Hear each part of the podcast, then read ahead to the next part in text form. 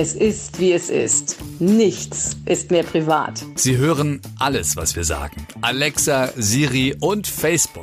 Dann können wir auch gleich alles öffentlich machen. Denken wir uns jedenfalls. Wir, das sind Susan und Micha. Ein ganzes Jahr lang teilen wir unser Leben in Sprachnachrichten und laden es in diesem Podcast. Warum sollen die Datenserver der Internetriesen davon profitieren? Wenn wir vielleicht dir damit helfen können. Daraus lernen, dich inspirieren lassen. Oder einfach nur drüber lachen, schmunzeln und berührt sein.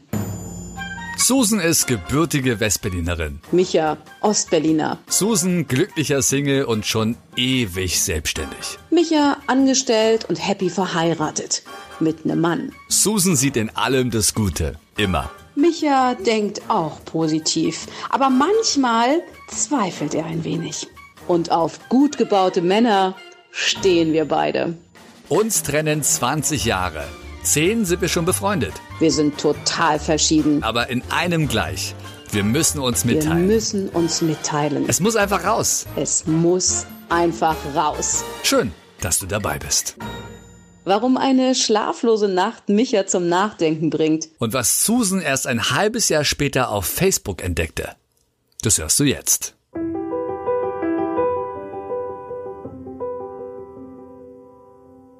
Einen wunderschönen guten Morgen.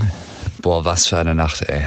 Mitten in der Nacht aufgewacht, weil bei uns irgendwie das Festnetztelefon geklingelt hat und anscheinend wurde der Notfallsensor, den meine Oma immer um ihr Handgelenk hat, wurde der aktiviert und hat anscheinend irgendwie eine automatische Stimme oder was äh, auf den Anrufbeantworter bei uns gesprochen. Von wegen Feuerwehr ist unterwegs. Ja, da sind meine Eltern hin, aber war zum Glück nichts. Alles gut gewesen, Fehlalarm. Aber, oh, schlaf dann mal wieder ein. Naja. Guten Morgen, Schatzilein, in die neue Woche. Ein Glück ist nichts weiter passiert. Ich weiß nicht, wie diese Dinger funktionieren, aber toll, dass es sowas natürlich gibt hat sich jetzt übrigens herausgestellt, dass sie einfach nur auf dieses Armband gekommen ist, weil das irgendwie so locker war. Und ähm, sie den Anruf nicht gehört hat von der Feuerwehr, weil die rufen ja nochmal erstmal dann bei der Person an, falls es nämlich ein Fehlalarm ist. Und meine Oma hört, sehr schlecht und ist dann wirklich aufgewacht, weil ein Feuerwehrmann bei ihr im Bett, äh, nicht im Bett, aber am Bett stand und hatte den Schock ihres Lebens. Was mir halt gestern Abend durch den Kopf gegangen ist, dass man erst in diesen Momenten über diesen Verlust nachdenkt, der theoretisch sein könnte. Und dann wirklich alles, der ganze Bullshit sofort weg ist, sondern du bist nur noch darauf. Ich habe sofort daran gedacht, verdammt, wann habe ich meine Oma das letzte Mal gesehen? Also sofort solche Gedanken und alles andere war, war weg. Denk öfter mal daran, was wäre, wenn du heute diese Person verlieren würdest, um einfach deine Gedanken zu konzentrieren, dass du diesen ganzen Bullshit weghaust und dich wirklich darauf konzentrierst, wie viel sie dir wert ist und so. Und ähm, das ging mir halt sofort durch den Kopf.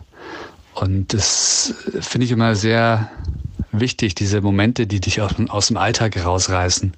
Die hat man viel zu selten. Und immer wenn sie dann sind, weil das kam ja jetzt auch wirklich komplett überraschend und das kommt sehr meistens, ähm, denkt man daran. Aber ich finde, da sollte man öfter dran denken, um einfach seinen Fokus nochmal ein bisschen neu zu justieren. Das äh, ging mir so durch den Kopf. Aber war ja alles gut. Oh, Micha, das hast du aber sehr, sehr schön ausgedrückt. Vielen Dank dafür, dass du das mit mir teilst, deine Gedanken.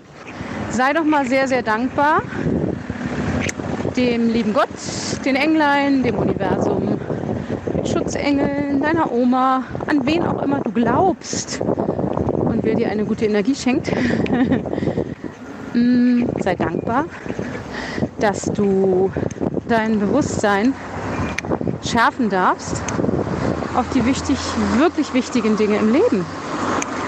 Und das sind zwischenmenschliche Beziehungen, wenn du mich fragst. Kein Geld der Welt kann dir deine Oma zurückbringen. Die Gespräche, die Gefühle, die Verbundenheit, das Lachen, die schönen Stunden. Nein, nichts und niemand. Und es liegt an dir, die schönen Zeiten mit ihr auch noch zu leben. Weil, wie du sagst, vielleicht ist sie morgen nicht mehr da, vielleicht bist du morgen nicht mehr da. Das haben wir doch alles nicht in der Hand. Das Wort zum Montag hat die Susan auf jeden Fall gesprochen. und hallo liebe Polizisten und Ordnungshüter aller Art. ich habe immer ein Headset auf dem Köpfchen, wenn ich mal telefoniere während des Fahrradfahrens. So, jetzt fahre ich hier gerade durchs beleuchtete Berlin. Ist ganz dunkel, die Straßenlaternen sind an und zum Glück hat es aufgehört zu regnen. Das ist doch auch ein Geschenk. Den ganzen Tag unterwegs und immer, mm, wenn ich auf dem Fahrrad saß, hat es nicht geregnet. Großartig. Bin ich sehr dankbar für. Bussi.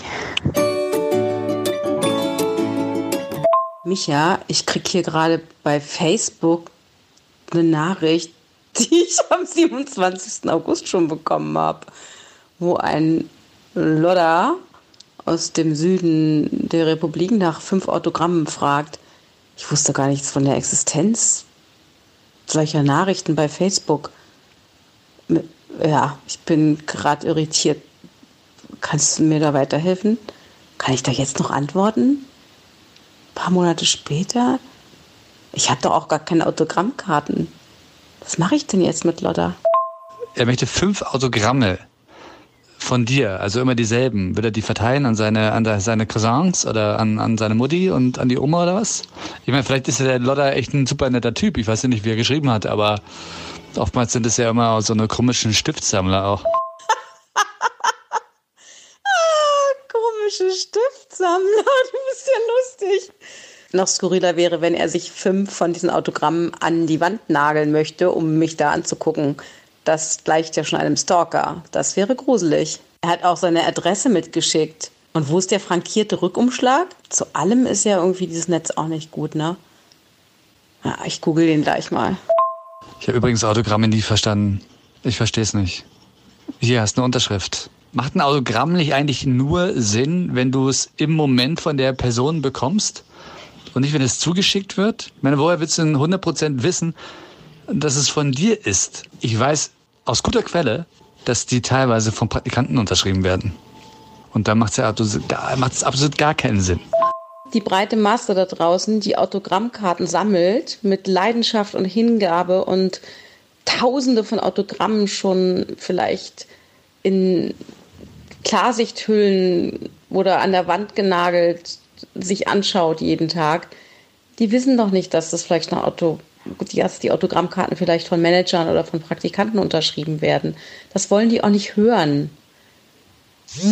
Ja. Bei mir, bei mir brummt es gerade. Lotta hat nicht geschrieben. Folge unserem Leben, abonniere unseren Podcast und höre die nächsten Sprachnachrichten als erster.